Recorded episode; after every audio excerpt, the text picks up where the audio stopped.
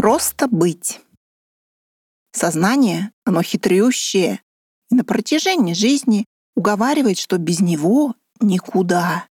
Действительно, оно помогает существовать в материальном мире, общаться, накапливать опыт преодоления встречающихся трудностей.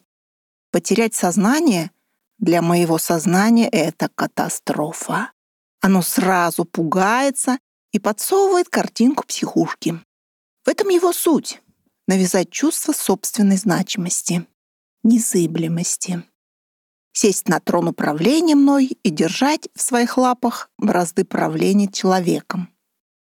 Самое прикольное в том, что оно не заставляет, а лишь логически убеждает, обосновывает, обманывает, но решение слушать или не слушать, верить или не верить, принимает сам человек как личность.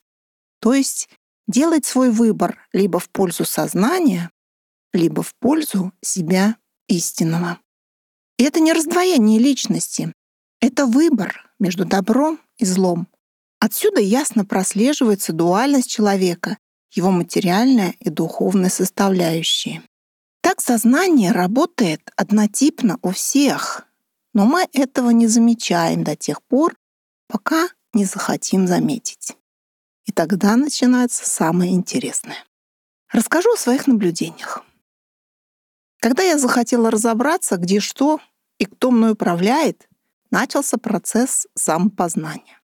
Он напоминает путешествие в кроличью нору, где все непознано и необычно, а вопросов больше, чем ответов. Вопросы сыпятся, как из рога изобилия. А почему?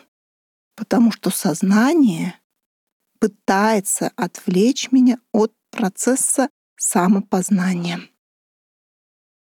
Оно само задает эти вопросы и само на них отвечает. В голове два антипода общаются между собой. В результате все остается на своих местах, оба сытые. А где же я? А я их слушаю. Сознанию невыгодно дать мне степень свободы и отпустить из своей власти.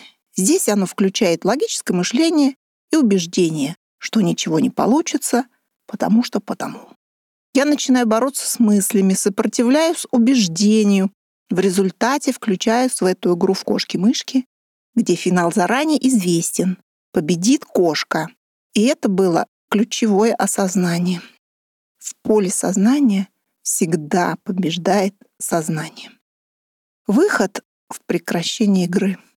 Не слушать сознание, не бороться, не стараться, не усиливать, не ускорять, а просто быть. Когда я перестаю бороться, включается другое восприятие, чувственное.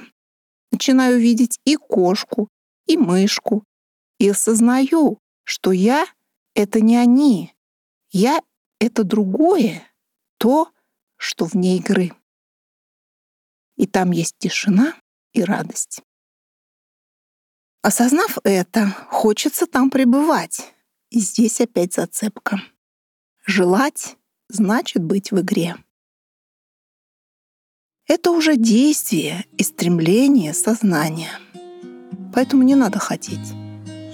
Надо просто быть.